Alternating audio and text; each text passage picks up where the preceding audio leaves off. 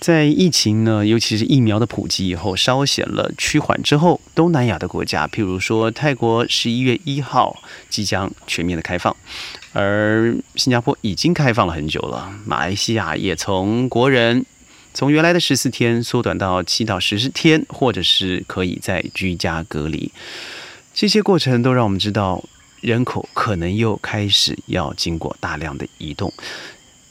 昨天。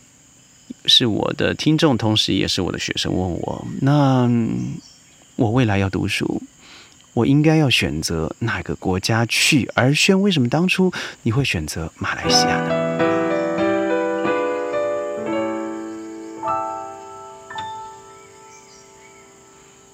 欢迎各位加入今天的宣讲会，我是轩。如果您关注上一周的亚洲周刊的杂志的话，其中有一篇报道了马来西亚 MM2H 第二家园计划，它是一个半移民计划，因为你不会得到签证，啊，你不会得到护照，你不会得到国籍，但你会得到签证。嗯，提到这个计划的目的是因为马来西亚三倍的增幅，不论是你的存款量、你证明的月收入，都相对的增加，而且从原来的年限也缩短了。这不是我今天要说的一个重点，我要说的是，其中呢，这个文章里头提到了有一位本来从内地选择到新加坡读书的家庭。呃，父亲看了学校也还蛮满意的，而到最后做了一个擦边球，到了邻近的国家马来西亚，从酒后进入以后，到了吉隆坡看了三所国际学校以后，决定孩子还是比较喜欢马来西亚的教育方式，还有国际学校的环境，起码大小就不同，于是留在了马来西亚。但因为现在这个第二家园计划的改变，可能会影响到整个家庭在这里的居留，可能会考虑到呃回国或者是去加拿大就读，因为感觉上环境是比较相似的。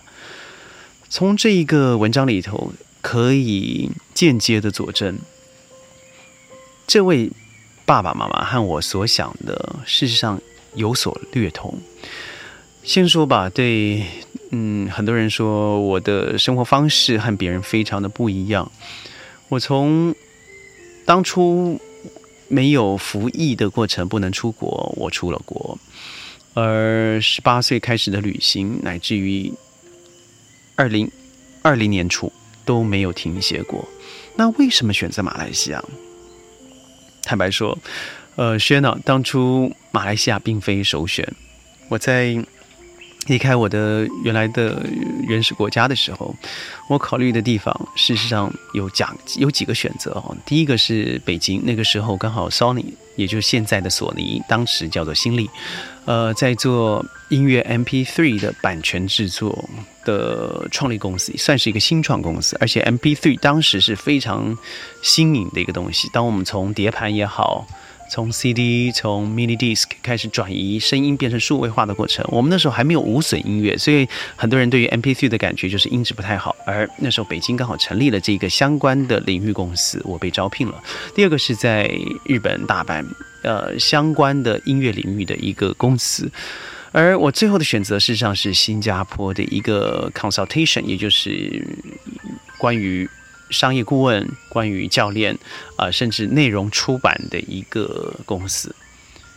最后，各位都知道，我选择的是新加坡。当然，身旁很多人对我遭致，给我了很多比较负面的批评。当初，很多人认为，哎，这个日本始终是比较有可能发展的，而北京也正在兴起啊，应该要去这样的地方。二十年过后了。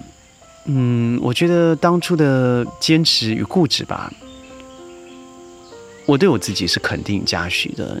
起码用二十年来证明一个人的人生，一个人生没有多少二十年。从零开始啊，没有一个人是觉得容易的。当然，最难过的会是一开始的时间。我记得。当初到新新加坡的时候，我住在 Saint Thomas Walks，那距离 River Valley 非常近的一个小地方。它是市区，同时比较昂贵。我经由朋友介绍以后，在那个地方做了一些教学，做了一些生活，加入了一些社团。我永远记得，我第一个朋友是在 Grand Hyatt 里头的羽球场所认识的。呃，他也在后来的整个过程里头，呃，事业也好，生活也好，帮助我很多。乃至于我即使到了马来西亚，我都受了他的影响，因为呃，他是马来西亚人。在新加坡的生活那几个月的时间，将近一年了。嗯，对我来说是一个快乐。同时也比较压抑的时间。第一个，我这个人本来就喜欢到处走走的啊。我永远记得新加坡，我最喜欢的就在 Fullerton 这个饭店旁边的整条呃东海大道，它可以连接到机场去。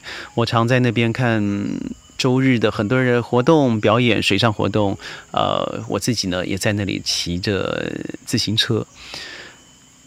购物的话。新加坡没有问题，最新颖的物品也都在那里出现。当然，新币各位也知道，付出的代价也很高。呃，我喜欢开车，当初在新加坡开车的时候，我永远记得，即使到了市区，我都必须要付蛮高昂的入区费哦，进入市区的费用。呃，在新加坡之后，我转移到了印尼，在印尼是因为一个学校的交换。学生的一个机缘巧合，不是我被交换，而是我去看那些交换的状况。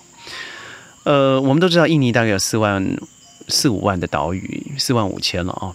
呃，所以我们看到的印尼可能都是外劳，可能是不进步，可能是脏乱，可能是呃这个加嘎达本身市区的拥塞。但或许很多人没有看到印尼的另外一面。如果您问我现在我所面临的世界教育，我比较深层琢磨的地方大概有五到六个区域。坦白说，我最喜欢的是印尼。您听到这里可能眼睛掉下来了。我永远记得我去的那个所学校里头，我和这个属于天主教的校长，一个女校长谈话的时候，这个女校长，这位博士校长呢很有名气，在教育界。呃，聊着聊着，我们在顶楼的球场，我就看着楼下的小学部的学生下课的时候，哇，一群学生往外冲出去要打球，而有个孩子突然转向了，没有和着朋同同学走，他转过来看什么，特别好奇了看他一下，他原来转过头把地上看到的一个垃圾捡了起来，放在自己的口袋。从这个小行为里头，你可以看到这个学校的生活教育有多么的成功，而他不是之，他不是唯一，而他是其中之一。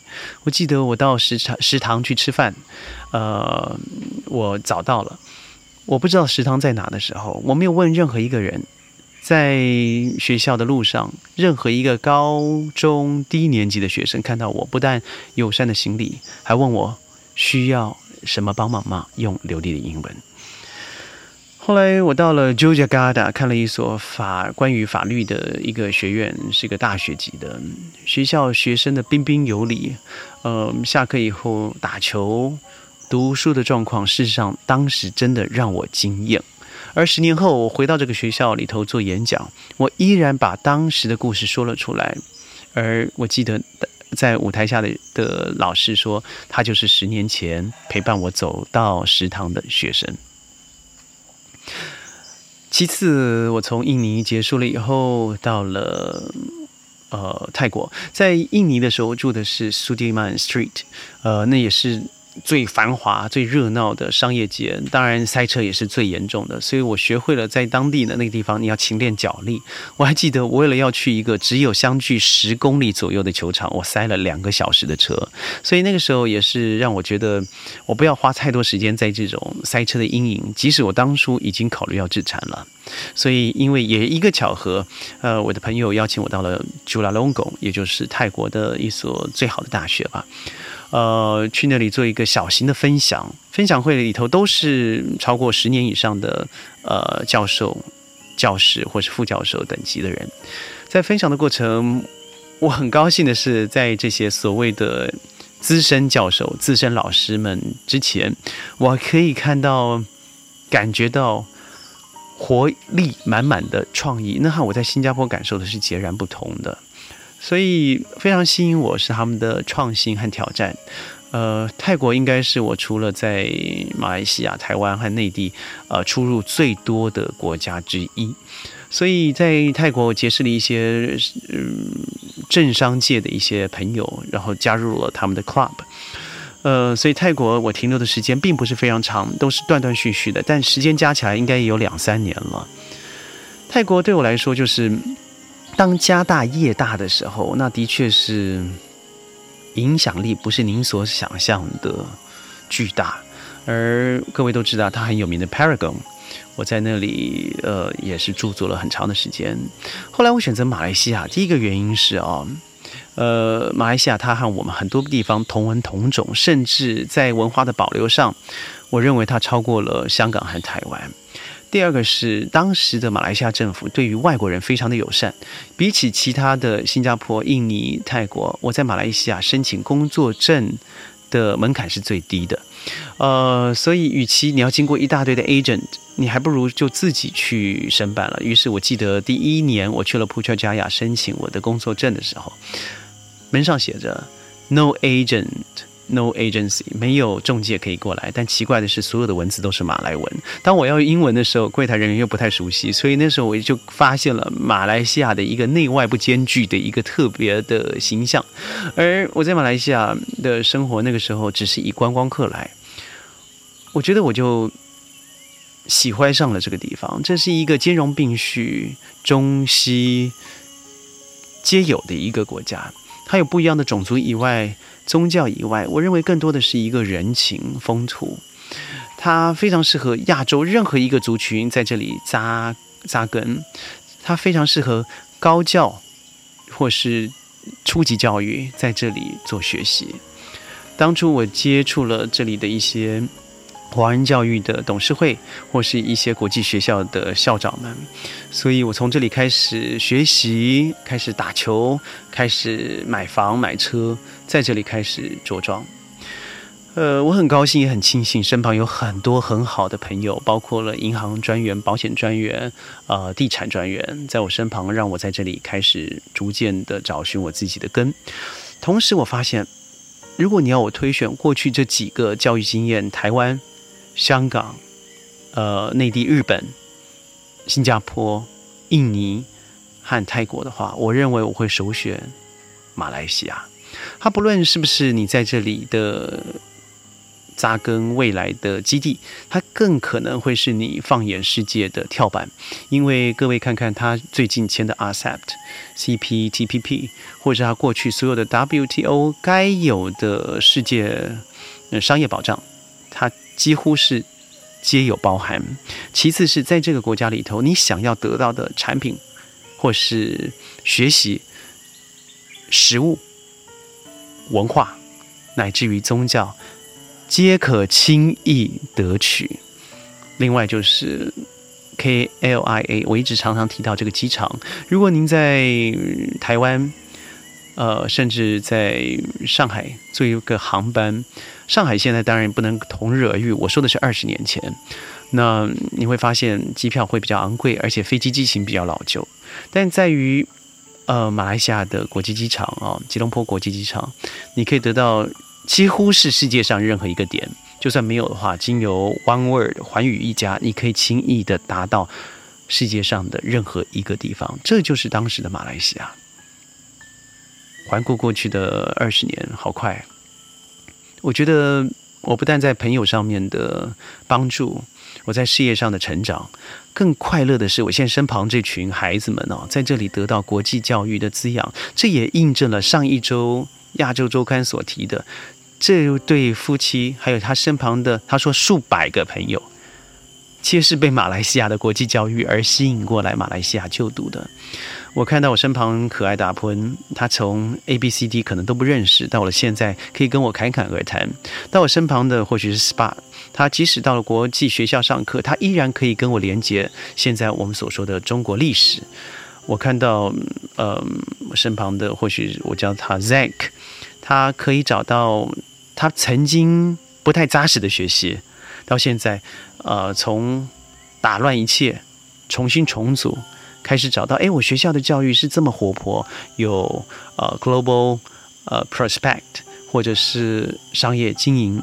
我看到我身旁的 C R Two，他终于知道自己原来的语言能力有多差，他从此可以看世界接轨，学习真正的语言教育。在这前提之下，他已经在他原来的国家学习了十年以上的。